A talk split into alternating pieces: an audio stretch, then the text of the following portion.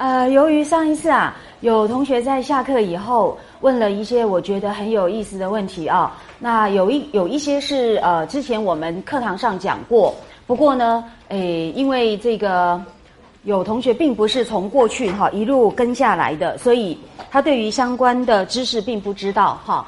那第二个呢，我觉得问了一个很有意思的问题，我想我们今天就一并先做一个解答，那就是呢，关于呃香菱她。竟然可以在还不会写字之前就懂得读诗，这个合理性何在？哈，那以前我们在讲这个王熙凤的时候，其实就提过，《红楼梦》里面有两个例子，它证明了曹雪芹观察入微，知道说呢，读跟写是两种不同的训练啊。那所以呢，我们现在就还是回到那个王熙凤的例子，给大家做参考。请看在第二十八回的时候。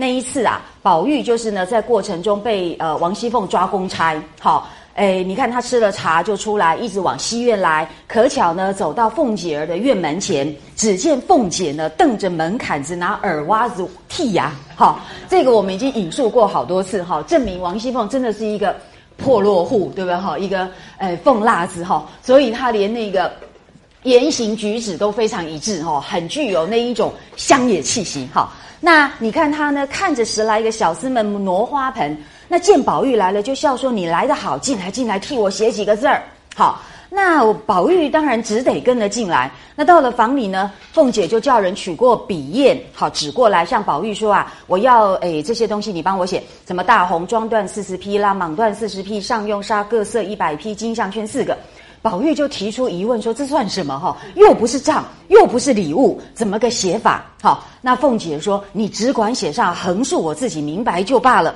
那宝玉听说就只好写啦。那凤姐等他写好就收起来。那各位有没有发现这段话其实已经非常明确的证明凤姐也是看得懂字的？有没有？你就帮我写，你看不懂没关系，我看得懂就可以。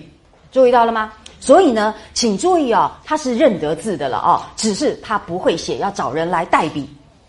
然后呢，最重要的是，我们再来看第七十四回啊，讲得更清楚了。那是在抄检大观园的过程中，那由于呢一路抄检嘛，哈，就到了这个。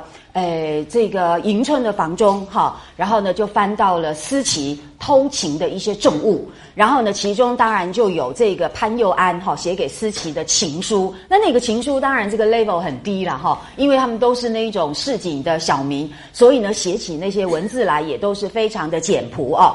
那宝呃凤姐因为找到这些东西，那。他当然呢，就诶要这个呃，等于是是呈堂证供。那那个尤其是那个呃字帖情书，当然更是一个重要的证据啊。然后呢，你看凤姐因当家理事，每每看开帖并账目，也颇识得几个字了啊。所以他就看那个帖子是大红双喜笺帖，上面还写着。嗯，内容我们就不念了啦，哈，所以他就说，如果这个是潘佑安对思琪说，如果我们可以在园内一见哦，那就比来家得说话来还能够说话哈，比在家里更好说话，在园子里啊有很多避人耳目的那种隐私处哈，所以等于就是在建立优惠。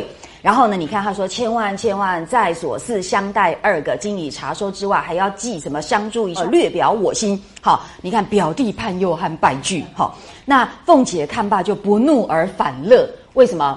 因为告贼的反而是当贼，有没有？因为呃，唆使王夫人兴起这一场超检大观园的风波的人是王善保家的，那这个思琪刚好就是王善保家的外孙女，所以就是抓赃抓到自己人呐。那王熙凤本来就很不以为呃，这个很不以。王善保家的为然，因为王善保家的那个建议基本上是在公开更撕裂家族内部的不和，所以呃，王夫人采用了王善保家的建议，其实王熙王熙凤是不赞成的哈。但是因为王夫人已经做了决定，她也不好意思去反驳这个主管的意见，那于是只好同意在这一场抄检。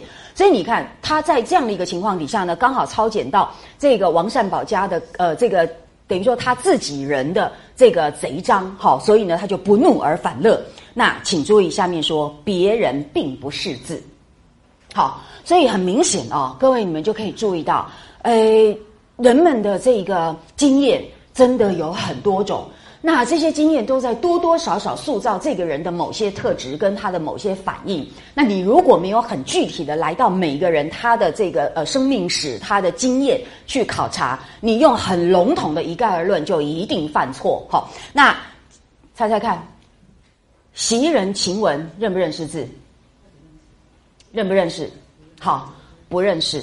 很明显，在第六十三回的时候，宝玉因为庆生，好，那大家就要来呃想出一些比较有趣的方式，不只是在那边喝酒拜寿，所以是不是想出行酒令啊？有没有？那呃袭人就说了，他说我们不要这些武呃文的，他说因为我们都不识字，好，那段就讲得非常清楚。所以各位你们看一下哦，你们如果读《红楼梦》，老是在关心你所关心的那几个人物的某些这个画面。你会误失掉非常多的精髓哦。那《红楼梦》真的非常的细腻，而且遵照写实逻辑。你如果放过这些字句，基本上。就是在耽误自己哦，所以呢，呃，点点滴滴，呃，我们尊重这是一部经典的话，你就应该每一个字句都要用同等的尊重，好跟看重来面对他们，就好，这样才不会一直执着在自己成见所看得到的东西。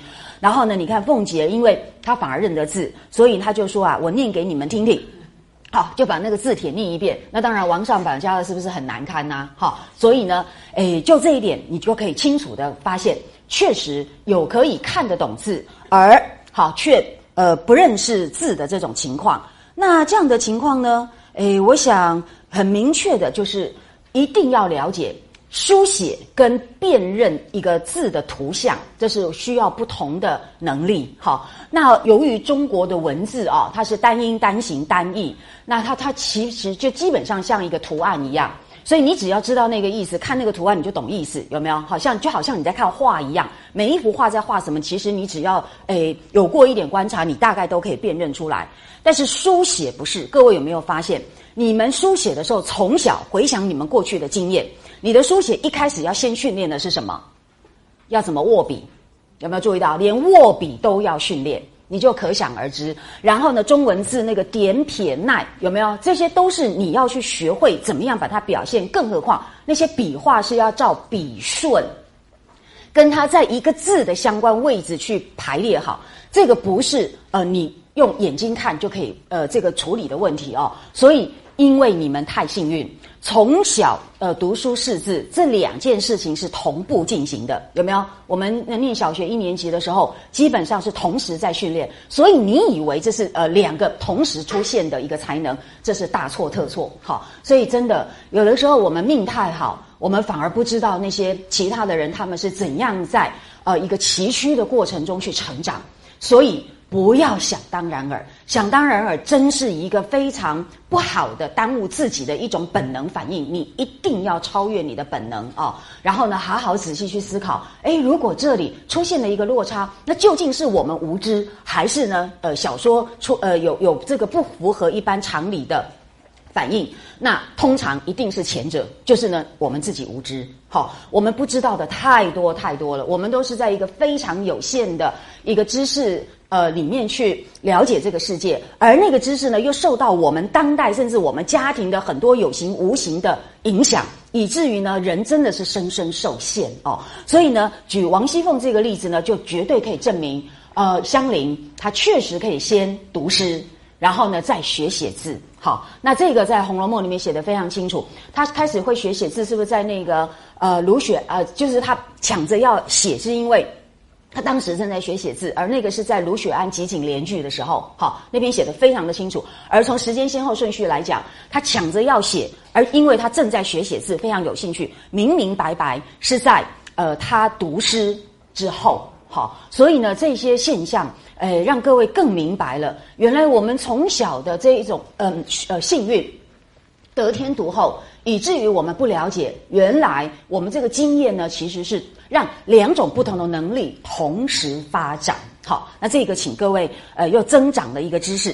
那么第二个呢，有同学问一个问题啊，我们上次讲到，那为什么香菱这么渴望去学诗？好，因为我们把诗歌的意义就做了一个其实呃蛮诗意的一个说明了哈。真的，诗歌是一个千锤百炼升华过的精华。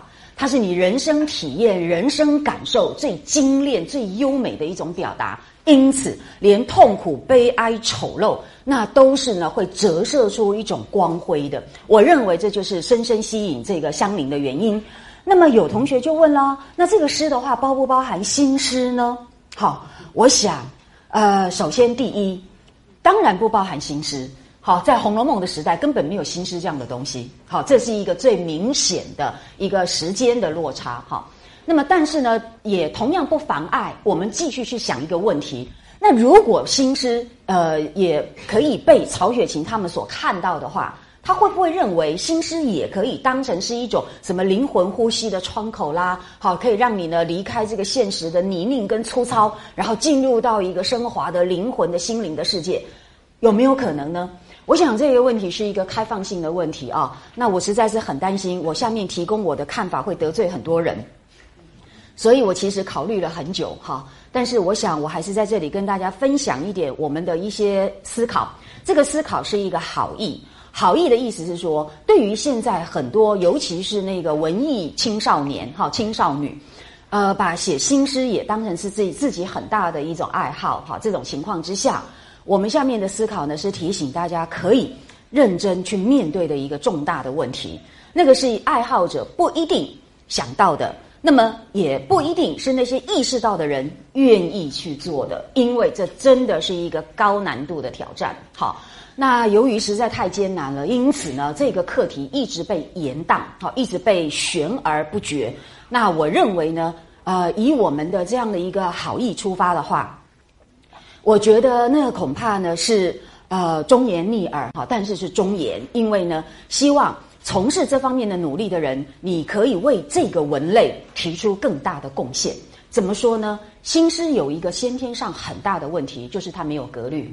好，格律包含形式的各方面的要求，包含音呃那个音乐性的节奏怎么安排，包含有没有押韵的问题，包含每一句。它的这个字数好，然后如何结合？各位不要忘记，像宋词不是有许许多多几百个词牌名吗？对不对？虽然它很多样化，可是每一个词牌都一定有它的格律跟要求。好，那么在一个这么庞大的自由度情况底下呢，每一种选择都还要有格律。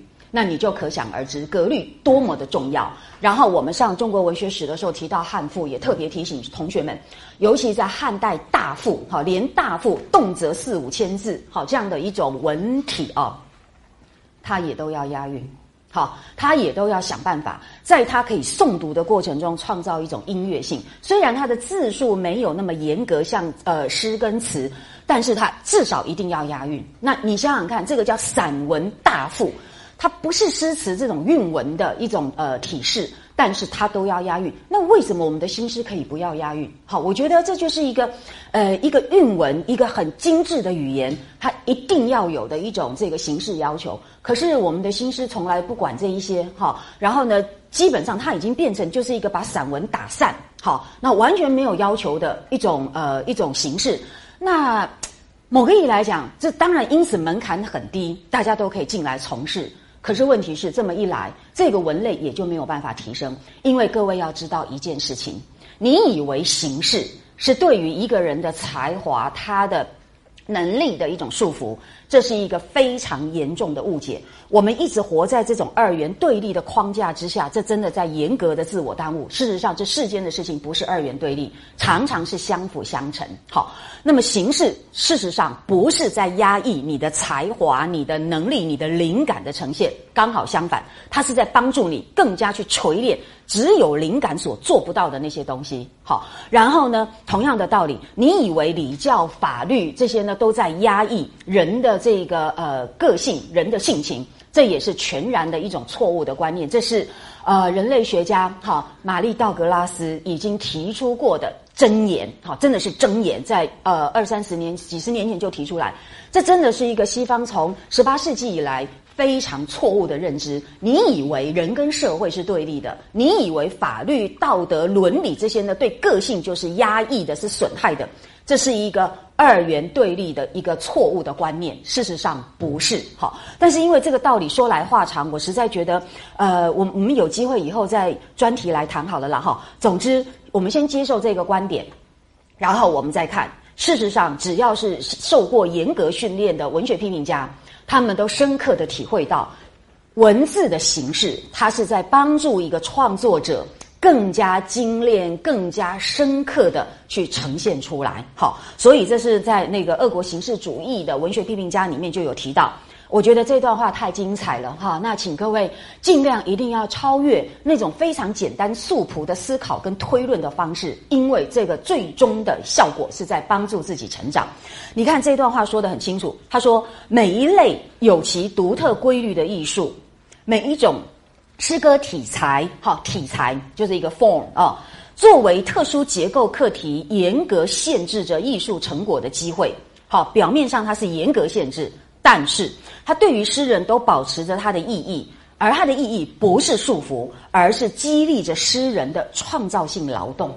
好，假如艺术作为一个 art 是一个人为的努力，那么它作为一个具有创造的内涵的这一种呃这个头脑的跟艺术的活动的话，形式是在激励着诗人。好，那诗人你可以换成各类的呃文学呃文学家。好，其实他都是在帮助你。用更精确、更有意义、更有感染效力的一种方式，把你的那一种灵感得到更好的呈现。好，那同时你在那个形式的规范之下呢，你同时也进入到那个规范之所以形成背后一个非常庞大的一个思考系统。那那个思考系统也在帮助你，让你的灵感不只是孤立的蜻蜓点水的一种偶然的迸现而已。它会让你有一个更庞大的资源可以去支撑，你就知道形式是非常重要的。所以，我觉得这对于一个新新诗的爱好者跟新诗的创作者来讲，你一定要思考一个问题：单单支配了中国创作最主流的五言诗，它的格律呢是在从汉末以后到初唐。至少三四百年的时间，许许多多最优秀的头脑都投入去实验、去尝试，然后去做各式各样的一种呃努力，然后才终于奠定了律师的格律。你就可想而知，一个形式的产生非常非常的难能可贵，而且它的贡献良多。所以从此之后呢，呃，格律它可以支配。呃，诗歌史的发展一直到清末，这不是没有原因的，不是因为它已经诶变成了大家诶大家都共同接受的一种老套。天下没这种事啊！历史是很残酷的，你如果对人们没有帮助，很快就会被淘汰的。好，所以格律在中国的诗歌发展史上花了三四百年的时间才奠定下来。我们的新诗到现在顶多就是一百年的发展时间。哈，当然。这个时间不够哈，我们也愿意等待。但是呢，在这个等待的过程中，是不是有人意识到这个问题？假如没有意识，或者是意识到而不而觉得它太难，哈，不是少数几个人或短时间所能达到，以至于就放任不管。那么这么一来，新诗是不会进步的。好，它只会呃，也许会让一些呃蛮有才华、有灵感哈、很新鲜、很有意思的比喻，或者是呢很突出的意象，可以透过新诗这种体式去呈现出来。但是，单单这一些不足以创造出杰作。这个是希望你们一定要注意的。单单是清新的、鲜明的意象，好，或者是某一些有意思的灵感，这个是不能创造杰作的。杰作需要更多、更多的东西。好，所以呢，我想就因为新诗的这个形式要求实在太低，好，门槛也因此很容易轻松过关，也因此很多人都可以觉得自己就可以变成一个诗人。但是我认为这样的认定可能太过简单。好，那就这一点来讲，大家可以多多的思考。其次，还有一个，我听到一位，我看过一位呃台湾现代的一个文艺批评家，他提到一个问题，我也觉得也非常有意思，那是我没有想到的。他说，新诗就算不去考虑他自己的问题，好，我们刚刚说的是不是新诗自己本身的问题，对不对？好，包含作为一个艺术的一个精进跟提升，真正确立一个具有格式的一种文类。好，除了这个之外，他说你就算是用很现实的呃一个角度来考量，好，那么你是不是也要考虑到你的传播的问题？传播的意思就是要让人家容易寄诵，对不对？好，容易去口耳相传。可是新诗当它没有格律的时候，是不是很难被人家寄诵，对不对？这真的是一个我没有想过的问题。诶，我觉得很有道理。各位想想看，你们能够背的新诗有几首？我一首都背不起来。真的，我努力背过哈。那连最有名的那些篇章，我一念几句，大家都耳熟能详的。可是你要我全篇背，我真的背不起来。可是各位想想看，我们从幼稚园开始，很多唐诗是不是就可以朗朗上口，对不对？甚至还可以运用。那为的是什么？各位有没有想过这个问题？所以他指出，新诗就算是为了自己吧，哈，你为了要传播，让你的生命力可以延续，好，可以持久，你是不是也要考虑到让人家容易诵读，对不对？好，而诵读的条件，那就是要有格律。那么就这一点来讲，呃，当你是呃，当你是一个。热爱这个新诗创作的这个，无论是作者或读者啊，你真的就要想这个问题了。那么，一个人家根本不大背得起来的文类，它的存在就一定会受限，对不对？那那因此记更加的受限。你想想看，连内容上面没有一个形式帮助它提升，那那么对外的传播又很少有人好能够去记忆、去去寄送，那么又更加狭窄。那真的是内外交工啊！那这个内外交工的不利情况之下，这个文类要怎么样提升自己？我觉得这真的是一个非常大的问题哦。但是没办法，呃，要去创造格律哈，或奠定格律，真的是一件很难的一个呃挑战哦。也因此，我们也不苛求，只是说，这真的是一个只就事论事，就新诗本身来讲，这真的是一个大问题。好，那么我想这个不是你爱不爱的问题就可以解决的。你再爱它，跟这个文类本身的成长发展那是不一样的。好，那是不同的课题哦。我们关心的是更呃深入，而且是更本质的问题哈。所以我们在这边提供给大家一起思考。所以我个人认为，哈，就我自己的认识来说，假如曹雪芹看得到新诗的话，我想他大概不会变成乡邻很热爱的一种文类。好，因为它真的太简单，我是说形式上太简单。好，那不能够那样的千锤百炼的情况之下，它能不能吸引那种最想要这个今生去投入的人呢？我想这个都是一个开放性的问题哈。那大家可以自己用你们的思考去想。那各位想想看，我们的香菱在学诗的时候，她不是入了魔一般有没有？他是蹲在那个石头边，那么因为这个林黛玉不是指定给他一个主题有没有？他不蹲在石头边，然后呢就在想我要押什么韵，到底是山韵还是寒韵有没有？他根本整个就专注在我要怎么选韵脚，那个韵脚里面有什么字最能够表达我的意思，而又可以进入到整首诗的有机结构里面来，非常的贴切。这个就是在考验你的创造性劳动。懂意思吗？没有这个创造性劳动，你的灵感不会得到最千锤百炼的那一种升华跟呃这个锻造啊。这个真的是各位一定要思考的问题啊。好啦，所以呢，我想呃，我们借这个机会，等于也是对我们当代的文学发展提供一点点看法哈。但是我想，诶，这个问题的答案每个人会不一样，我们也不想要去争辩哈。我想呃，不不用再来跟我讨论。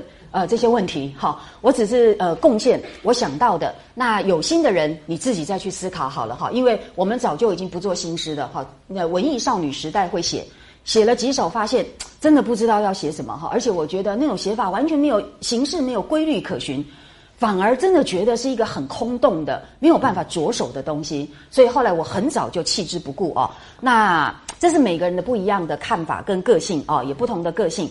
但是我想，嗯。不一定，他就没有他自己的答案，好，可以呃这个解释。我想这个大家就自己去想好了啦，哈，我们就开放给大家。那回到《红楼梦》来说，我们会用传统的立场来思考这个问题。好，那把之前呢呃同学们提到的问题，而且我觉得非常有意义啊，在这里再再跟大家分享。那么接下来呢，我们就要进呃继续进入到这个呃相邻的这个主题。那当然，我们前面讲了很多哈，只是呢，我们还是得要呃这个比较明确而系统性的来跟大家做一个呃整体的呃详细的完整的一个介绍。好，那当然香菱我们讲很多了，我们再次强调，它确确实实是秦可卿的重像。好，这个在第七回的时候呃描述的很清楚。你看这段注意哦。只见香菱笑嘻嘻的走来，那周瑞家的便拉了他的手，细细的看了一回，然后呢，向金钏儿笑说：“大好的模样儿，竟有些像咱们东府里荣大奶奶的品格儿。”那金钏儿笑说：“我也是这么说呢。”好，那各位你看，他像这个秦可卿是呃贾家的共事哦。那这个当然就是一个客观的事实的基础。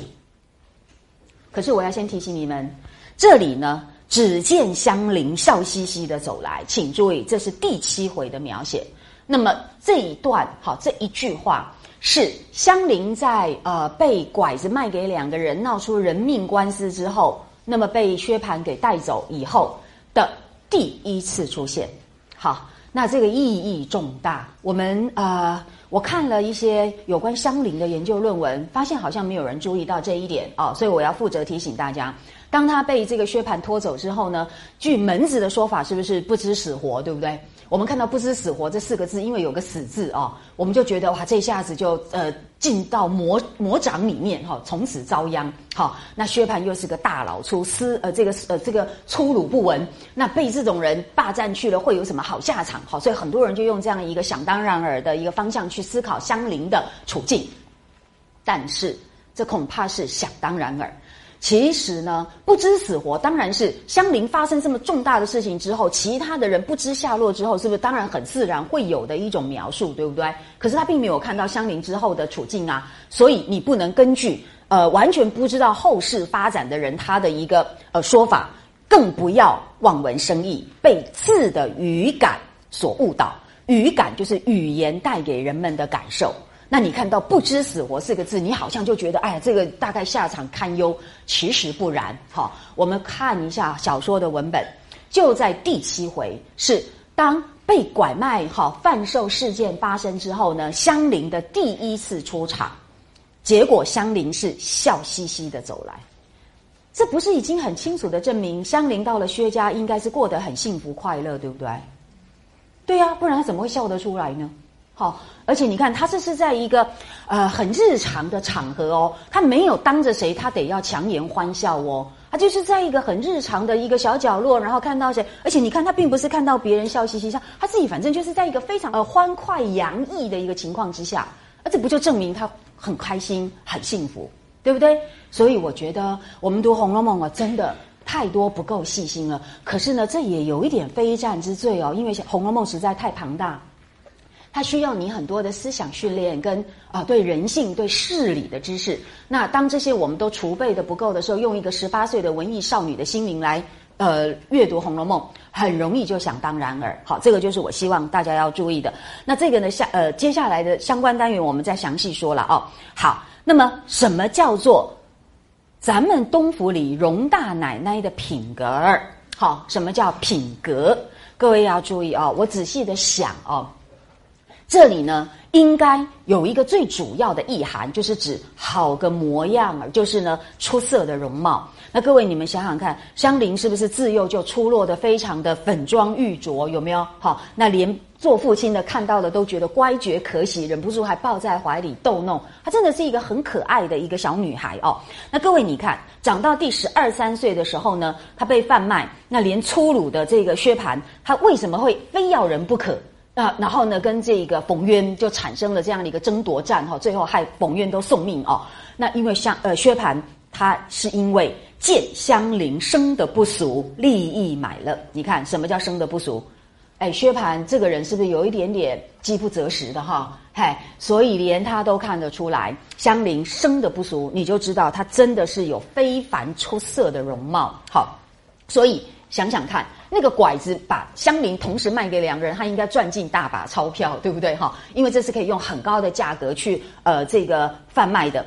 那你看，随着这个呃薛家香菱到了贾府以后呢，你注意一下哦，第一次见到他的贾琏也惊艳不已。好，你看当他这个回来以后了，那就跟王熙凤聊天呐，就提到说，哎，方才我见姨妈去，不妨和一个年轻的小媳妇子撞了个对面。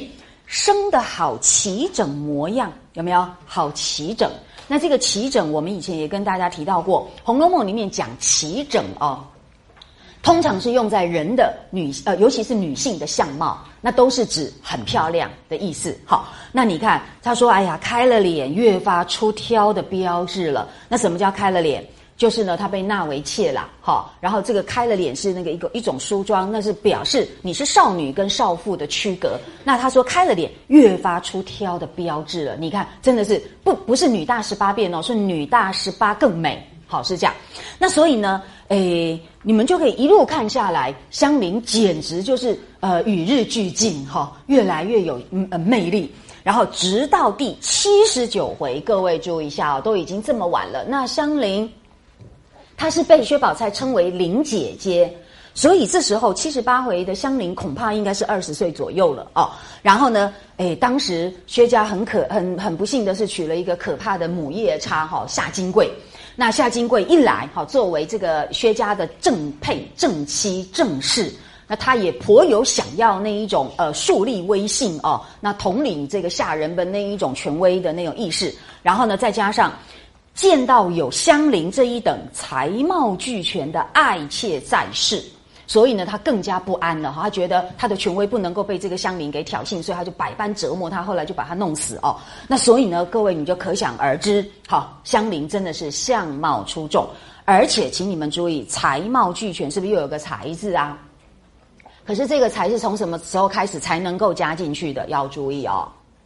嗯，所以曹雪芹写的非常的精准，他跟着这个人的成长变化。他会换最精确、可以贴切表达的词汇，不像我们现在人就乱用词汇，对不对？只要越夸张、越耸动、越能够打动人就好。不行的，讲话要很精确，所以你要有客观的认识、精确的表达，这是我们现代人很少要求的一点哦。所以才貌俱全出现在第七十九回，他的合情合理建立在哪里？